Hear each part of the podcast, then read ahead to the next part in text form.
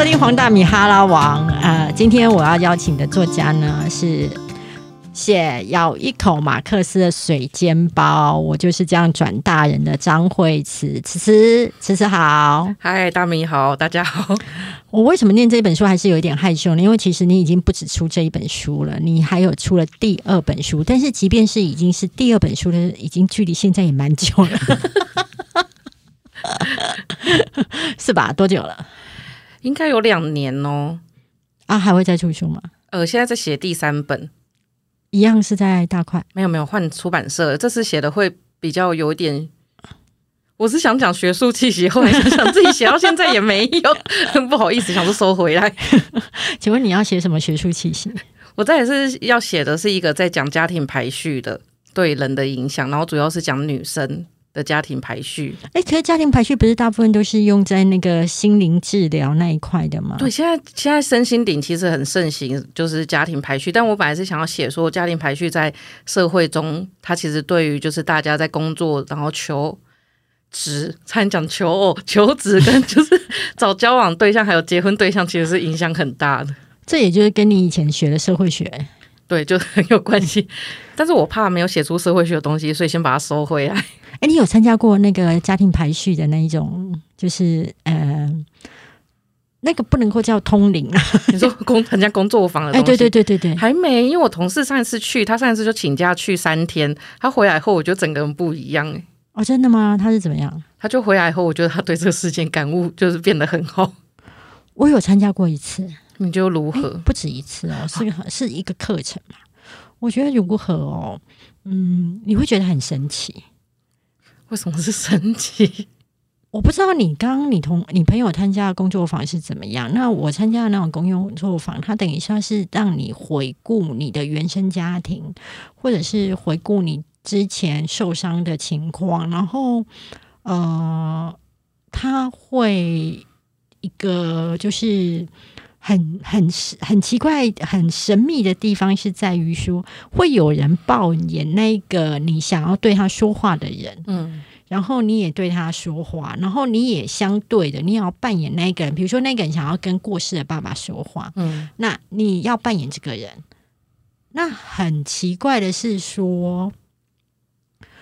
你当下你的身体会有一些不自主的反应，我我不是鼓励大家一定要去就是接受这个所谓的心灵的治疗，只是我自己当时会觉得说，哦，好啊，既然加牌这个事情，我我那时候是我的主管，他觉得加牌很有用，所以我就想说，好啊，那我就去报名看看。那我自己会觉得，就是一个自我了解跟自我疗愈的过程，可能跟你的心术不太一样。对，就是。我那时候本来写的也不是想要做这一块，就是想知道大家的选择为什么会变这样。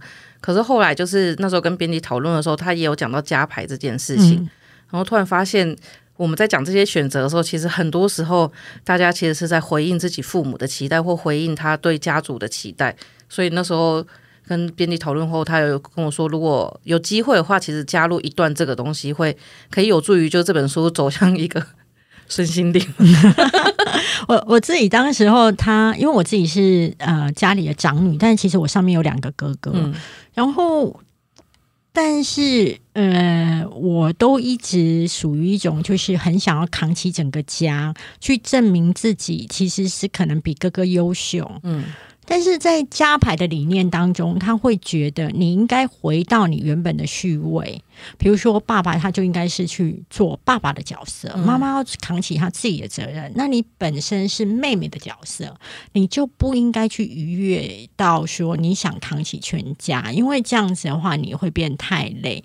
那我那一次做完加牌之后，大概就有一阵子开始尽情的摆烂。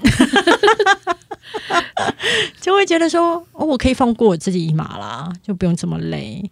所以我不太清楚大家每个人会去做加牌之后会是怎么样的感觉。那对我而言，就是一个呃了解自己的过程。然后我加牌的价格非常的混乱，嗯。那因为我比较勤俭，所以我就选了一个最便宜的。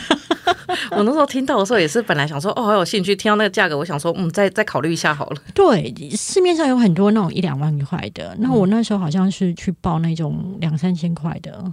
我我朋友去做就是一天一万呢，哎，我没有办法接受。我也是，我想说，我花一天一万，我何不去 泡温泉？对对对对对。对我，我觉得时间过得好快哦。我记得我那时候第一次跟你见面，是因为你的新书感动了我嘛，对不对？然后我就去搭讪你啊，然后就是，其实你应该是我第一个用我自己自媒体黄大米的身份去采访的作家，哎。哦，真的吗？对，因为以前都是属于就是我是某某电视台记者或者某某电视台主管，那我那时候离开媒体圈，然后我看到你的书之后，我就觉得我好想认识这个女孩子哦。然后我是第一次用我黄大明的身份去跟出版社有邀约作者采访，所以那一天的时候，其实我是很紧张的。然后我记得我我请你吃饭嘛，哈，然后。我不知道你记不记得，我还点了啤酒。有，我那时候想说，哇，这那么 relax 啊，真的是在北车那边而已。对对对对对对，我之所以点啤酒啊，是因为要放松我自己啊，我并不是。你以为说哦，我很有把握吗？没有，我第一次就是要以黄大明的身份，其实就是你身上没有扛棒了。你只剩下你自己的时候，其实你是紧张的，所以我那时候点台啤是为了壮胆。终于在在哎，这是多久啊？四四年左右，五年前哦，对不对？对，因 为对四年前出的，对，四五年没错。呃，我这一集跟你谈的部分，是因为我觉得每一个世代年轻人啊。就是其实对于职场的想法是不一样的。哎，那时候我会觉得你是年轻人，转眼你也已经来到。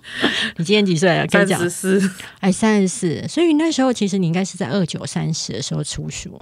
哎，对，二十九岁的时候。对，然后那时候觉得真的是年轻有为啊，因为你身上啊，就是有一些很复杂的元素，就是其实你的家境并没有那么好。嗯，你的爸爸跟妈妈是在做。哎，我妈那个时候就是她之前是在做那种工厂作业员，然后我爸是在这头追。嗯，然后我就可以在你的书当中可以闻到，就是说，其实你的呃成长的时候，经济上其实会造成你有很大的压力，但是呢，又很妙的是，你又很会念书，你的学历其实是非常好的，呃，一下是清大，然后再是台大。对，就是想说读到台大就比较不会被问说这是什么学校。对，但是就是变成说是一个呃很冲突的，然后也是一个就是很励志的，就是说你的原生家庭没有那么棒，但是你后来的学历非常的棒，然后又能够二十九岁出书，然后以及你的文笔很好，那这是我当时非常想要访问你的原因。但是呢，呃，我今天想要先回到一件事情，就是。你因为你有一个职涯，我认为是现在孩子的主流一部分的主流。嗯，但是因为现在孩子的职业选择有三大主流，一个是很传统的，就是去企业上班。嗯，另外一种是我觉得我要出国工作，对啊，去追梦。对，还有一个主流就是我要当自媒体 YouTube 网红。嗯。对，甚至会觉得我要去小公司比较能够发展我自己。那我想要问你一个第一个问题是说，其实你那时候有去越南工作，嗯，为什么会想要去越南工作？哎，我觉得是因为那个时候我是二零一七年，哎，二零一六年就是我之前是在政党工作，二零一六年选完以后就变得超级无聊，然后超级无聊以后我就想说，一个是超级无聊还是失业？老实讲，哎，因为那时候是选赢了，所以其实是变得很无聊。因为总统大选后会有无聊一年，所以我们那时候党部的人都会在那个时候生小孩，但我也没对象，也没得生，所以我就不知道怎么办。然后薪水那时候觉得很低。然后那时候，因为我们有一个政策是新南向政策嘛，我想说我都讲那么久，我就自己去南向看看。但我当时还是找了一个上海的工作跟一个胡志明市的工作，但上海工作呢给的非常的低，就没有办法在中国生活。所以后来我就想说，不然就去越南好了。哎，可是你如果上海的工作，你本身因为曾经在党部工作，你是可以去中国的吗？那个时候还可以，然后是后来当主管以后，就会开始有记录在在案，就是中国那边就有记录，就不能去了。其实我觉得蛮可惜的，因为中国还是有它好玩的地方。你完全就是为了吃去那边，你不要那边跟我说。我现在都只能在台湾疗愈这个就是莫名其妙出现的乡愁。你少来。那你选了越南，嗯，是因为他的薪水比较高一点。对，然后再来就是说，我觉得我自己很矛盾。就其实我从以前就很想出国读书，哎，出国工作，因为读书做不到，读书是一个花钱的事情，但是工作可以，所以我就学了日文，学了韩文，然后最后我发现去这两个地方的门槛都太高了，所以我就去越南。然后说去越南的时候，就是找一个台商的工作，一个是说，因为他当时其实也不高，就薪水四万块，可是四万块可以在。就四万块折合月盾大概三千万呢，我可以立刻变千万富翁每个月。可是他给你四万块的收入，会比在台湾工作拿到薪水多吗？我那个时候薪水才三万出头诶，所以就是其实是有高，就高了快一万。但是等于就要过去。对，然后其实还有另外一个，其实更多人是去工厂工作，就是像那种什么。呃，安全帽厂啊，或者是鞋厂那种薪水就会给到非常的高，就大概一个月六七万。可是你基本上就是锁在那间工厂里面。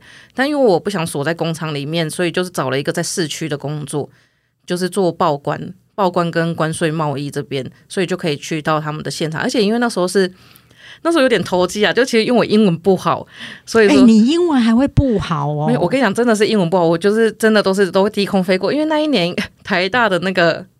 就台大那个什么硕士班，我是推甄嘛，他没有 考英文哦。可是你的上一份的那个学历也很好啊，比如说清大嘛，清大我有去考那研究所，我把所有的他那时候应该是有个 library 是图博战争，我全部改成写看成是马英九去图书馆，整个乱翻。那你你那时候有考上吗？有，我觉得就是我的面试分数很高，我觉得那应该是因为学校就是你同一个系的，他会想要把你留下来，所以他就把我面试调的很高。哎，我听你这样讲，我好安慰哦，因为我的英文一直都很不好，然后我真的没有想到一个人念清大，然后又念台大，英文也会很不好，所以我以后会讲说我跟念台大是同类吗？我跟你讲，我们英文真的很不好，因为我真的出来的时候，我还跟我同学说，他刚刚是考马英九去西藏的图书馆，为什么是去剪彩嘛？然后同学就说那是吐蕃战争、吐蕃运动，整个翻错。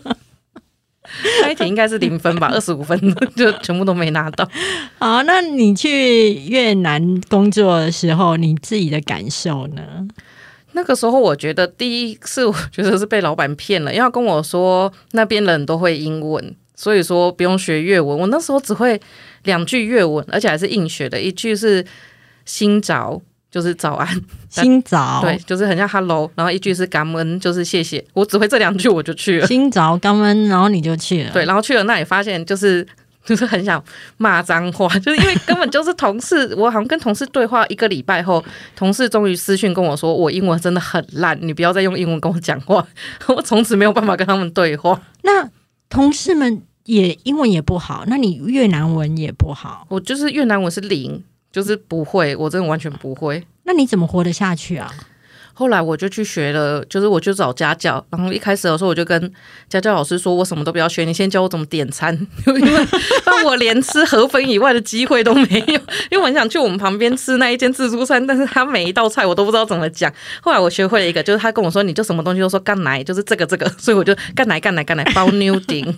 包妞丁一下就多少钱？然后我觉得那时候有一个生存策略。后来我我觉得很认真的跟大家分享，就是因为他们有，他们大概都是两三万两三万，大概台币十几呃四十几块，所以所有人呢一开始都会先拿十万给他找，然后装作自己只是需要找钱，但是他他找回来钱就知道说哦，因为我刚刚吃的那个东西是两万二，然后从此我就记得那个东西是两万二，我下次去就可以付两万二就好。所以你的绝招就是说，当你不清楚物价的时候，你就先拿大钞。对。然后让他找回来，然后你自己在那用减法。对，所以会大概吃一个月一模一样的东西，就是一模一样的早餐，一模一样午餐，一模一样晚餐。只会记忆那个数字吗？对，因为他们数字还会讲简写。就是后来就真的有学粤文以后，发现那个加简写太难。而且我第一次去的时候就被一个讲就是讲中文的人就会骗讲中文的人。因为我第一次去买了一个超贵的可乐，就是被一个华人骗的。你。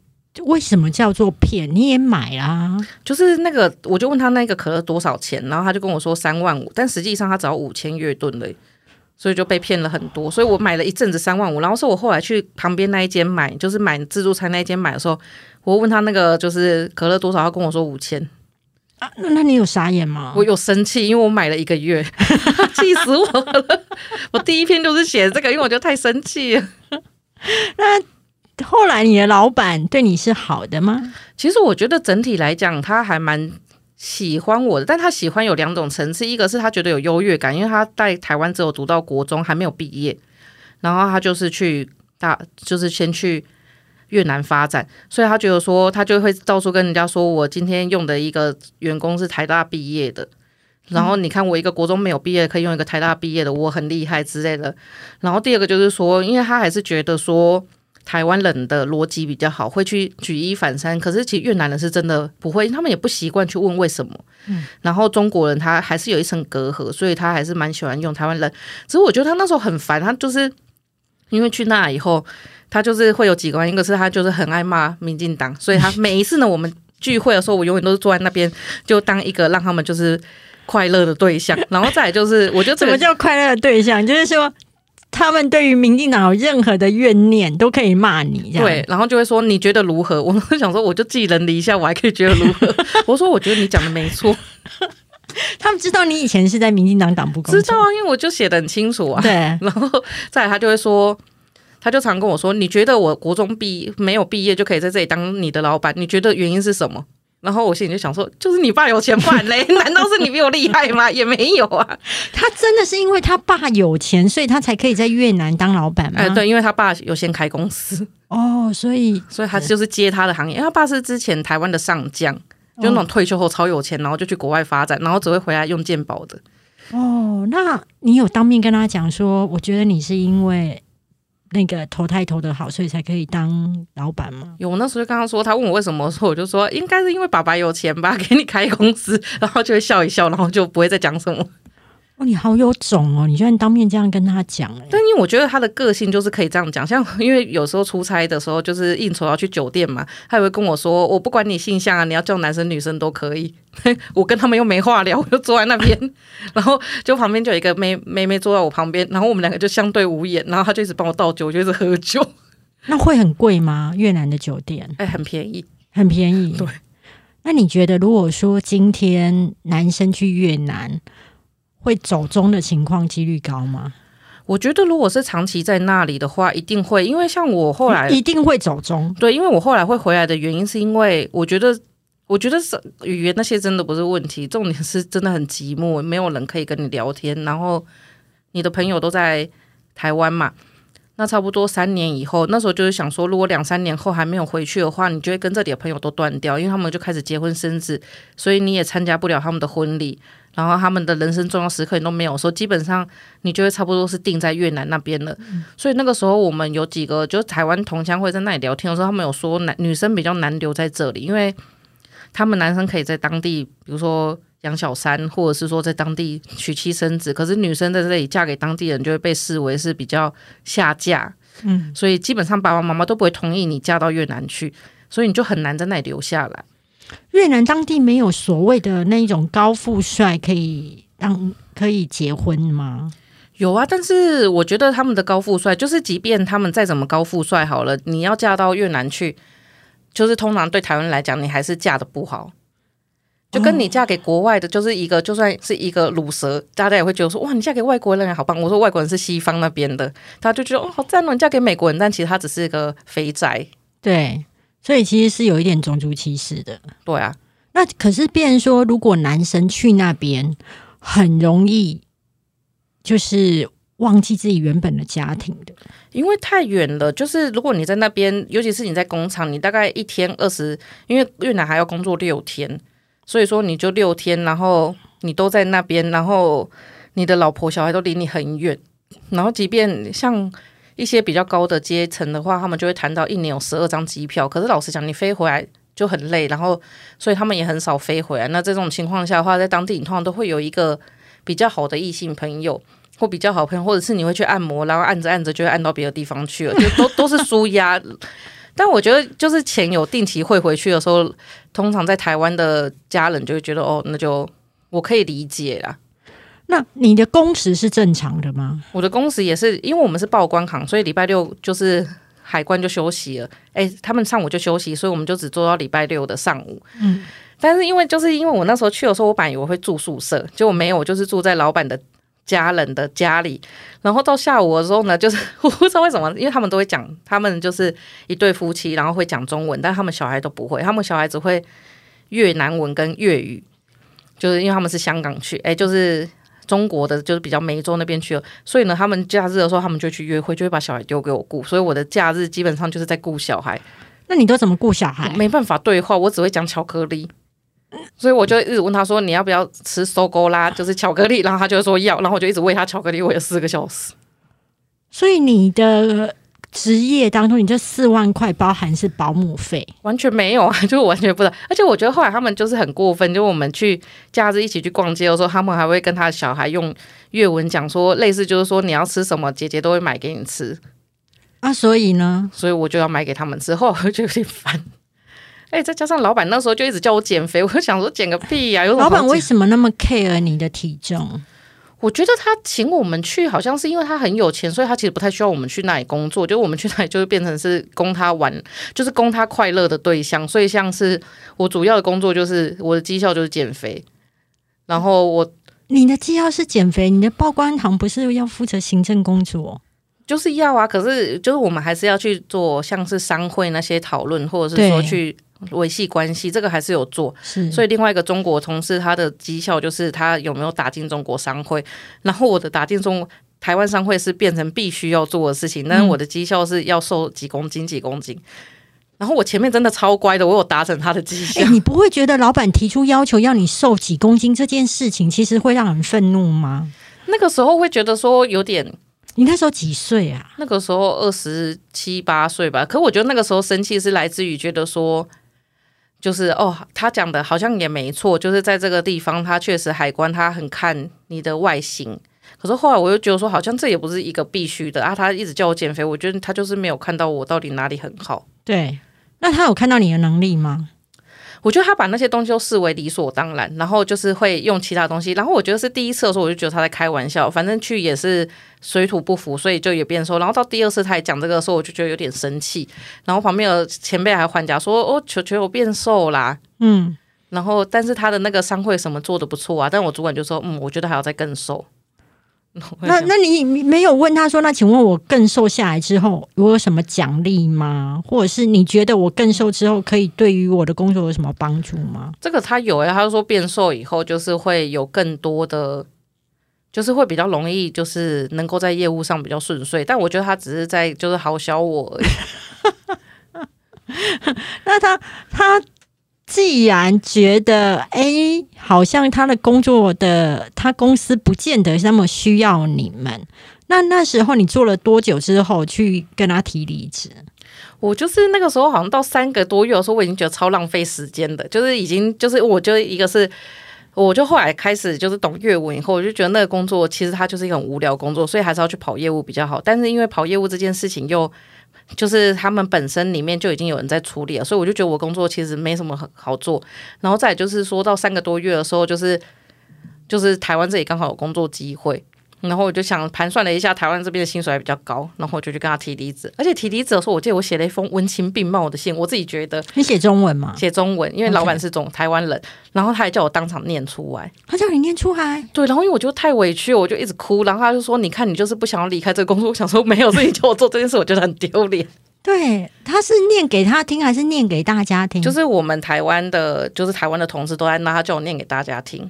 是因为他觉得你的文情命，我觉得你一定是哈在里面称赞了他半天，然后他觉得这个实在太虚荣了，是有一点人情留一线的感觉。但是后来回来以后，因为就是在出在出书，所以你还是有念出来，就是有念啊。因为我我觉得那个时候是有一种，我如果不念，我觉得我回不来。你 你是加入黑道吗？但是当时其实我还有找到另外一个工作，就是在一个安全帽厂的工作，那个薪水就真的是比较好。可是我觉得那个时候就真的就是想了一下，就是很想回家，就是在当地也没有。我那时候影响要不要回家只有一个，就是我觉得会很丢脸。为什么？就是我觉得我当时有一种好像我要出去怕面，然后就是要赚很多钱，然后回来，然后现在就是哎几个月后就灰溜溜的回来了。所以回来那时候我就是都不太想跟别人讲话。可是你灰溜溜的回来是几个月之后嘛？那等于说你其实，在台湾的人际关系圈是还没有断的，因为只是离开几个月而已啊。对啊，可是就会有一种之前出去的时候雄心壮志讲的很满，然后回来的时候就有一种啊，我回来喽。那回来后还好找工作吗？哎，我是找到后才回来的。对，那你有存到钱吗？在越南那段时间，最后的时候把它花光，我最后留了一个两个礼拜狂玩。那你自己会觉得这一段工作经历啊，对你而言啊，你觉得呃，就是让你觉得好还是不好，或是好在哪跟不好在哪？我觉得好最好的地方就是会觉得没有什么做不到，因为以前我觉得对，我不知道对我们这种人来讲，这种背景来讲，其实我觉得做很多事情都要考量很大的风险。可是这一次，因为你的那个。手上的钱没那么多啦，对，所以我就是变成去不能是手上，就是因为我出去算是跟我爸借钱，所以一回来他就要还他。可是我回来是跟我爸说，我身上都美金，我还不了你钱。所以这是真的吗？这是真的，就是因为我们那时候是领美金嘛。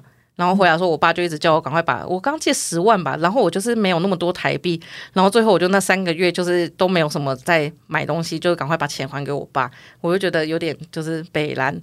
然后再就是说，我觉得，我觉得这一趟以后，会觉得说，就是如果你出国看过这些东西的话，其实回来以后就，我觉得很多事情你都会觉得还好，你就会一笑置之。然后再也就是，我觉得最大的收获大概就是去那以后，因为就开始发现，就是当地就是一去的时候就开始写一些观察嘛。因为我那时候去之前，我之前的前辈就。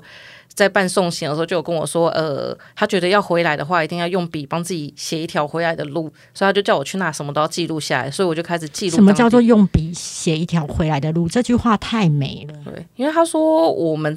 就是他说，终究有一天我是会回来的。那回来后不能什么都没有。他说，如果你不像其他人一样，你可以就是比如说成名或什么之类的，你可以把它写下来，写你在当地发生什么事情。他说，你觉得无聊的事情，其实都会有人觉得有趣。所以他就说，以我们这样子的专业来讲，其实用笔写就是是可以帮自己写一条回来发展的路的。所以我那时候去的时候就写了，开始写 Facebook，然后。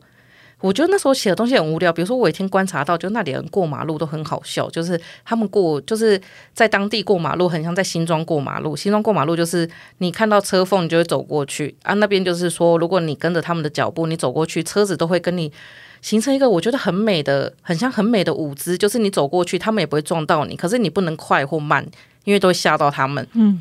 那我很常在圆环那里过马路的时候，就发现有外国人跟着我过，然后去到终点的时候跟我说 “thank you”，因为他们已经困在那里二三十分钟，所以我又后来就会有一种就日行一善，就会走到那的时候不用去，但我还是会绕到圆环，然后就走一下把他们带走。所以我就写这件事以后发现，哎，其实蛮多台湾人在当地都有这样的感觉，嗯，然后就慢慢的去写当地的观察，然后包括吃的、喝的，然后用的，就我觉得这些东西其实都对台湾的同。就是这些台湾朋友其实都很有帮助，而且那个时候其实去南就是东南亚人很少。那你就是开了粉砖，嗯，然后也是因为这个粉砖，后来出版社找上你吗？哎，我刚出，我刚就是我出国前，其实就已经那时候有在谈要写书了。凭什么？因为我那时候是我们是先在一个政治行业工作，对，然后就是那时候我们是大家一起出嘛，就跟陈文婷他们一起出一本书，是。然后在跟编辑聊一聊的时候，编辑就觉得我自己的故事很有趣，他就找我要出一本书，他就想出社运的。我就刚刚说，可是社运的时候，其实我更多时候是坐在下面吃东西，就是我并没有那么冲撞。是，他就然后聊，所以其实你所谓的党部工作，只是大家都在选举的时候，你就是在下面吃便当。哎，没有，那个就是后来学运的时候，是学运，大家不都会去冲撞嘛？然后因为那时候我本来被找去要做日文翻译，但是有另外一个人真的太强，我想说那这样我就去外面吃那个，不是为什么新天宫的冬粉？是是是是，然后下面哎各各地美食都有。然后后来他就说，不然就出一个家里的故事。就然后那时候我记得我好像大纲写完以后，我第一篇就是写衣柜，就我妈以前都会把书藏在衣柜让我们看。然后写完以后，我整个崩溃，因为我就觉得说我小时候也过得太惨，就是。就回想起那段时间很不舒服，所以我写完以后就跟编辑说，我就写不下去，我就不想写。然后你就去越南了？对，我就去越南，想说可以从此过上一个可能就是快活的生活。然后灰溜溜回来以后，就就是突然会觉得，我觉得那个时候突然对人生想很多东西，就觉得幽默。就是过去发生这些事情都没有比在越南的疯狂，就是痛苦是比较的，就是你从小到大所有的经历。或是你觉得辛苦的地方，跟越南一比就还好。对，就跟越南一比，就会觉得说至少还是在台湾。然后这些事情就是哦，好像都有转机。但是越南是有一种我不知道我为什么现在会在这里。我每天早上起来都会想说，为什么我今天要当保姆呢？的这种感觉。你会会后悔有这一段工作经验吗？不会，我只会觉得说，如果真的要说后悔，就我希望当时我出去的时候不要那么高调，就比较宣誓跟全部人宣誓我要赚大钱才回来。所以其实海外走一遭工作经历其实是还是蛮好的。对啊，但我也试图想要在当地就是开启那个听的之类的看，但是 打开后全部都粤文，根本一个字看不懂，所以也没办法发展异国恋情。就是点进去以后，这还是会想要用英文聊，那哈 hello 以后就没有办法再下一句。好，我们节目的时间的关系，我们先请就是小花妈先哎。张惠慈小姐呢，本身的粉丝团叫做什么小花妈？对，为什么呢？因为其实真的是跟花妈长得有点像，对不对？对我年轻的时候，就我刚进去民进党的时候，外面有一个很大的合照，就是十三人小组。我进去，我想说，我照片怎么在这？而且花妈出新书的时候，大家还会说：“哎，你出新书了耶！” 对，我就觉得，而且有一次他不是去视察下大雨嘛，对。然后我同学就传给我说：“等一下，我有出现在这个地方吗？那种真的太像了，就是就是，我觉得就长得很像。”好，我们这一个节目先进行到这边，然后让小花妈休息一下。我们待会在第二集的时候再请她来分享一下她的家庭生活。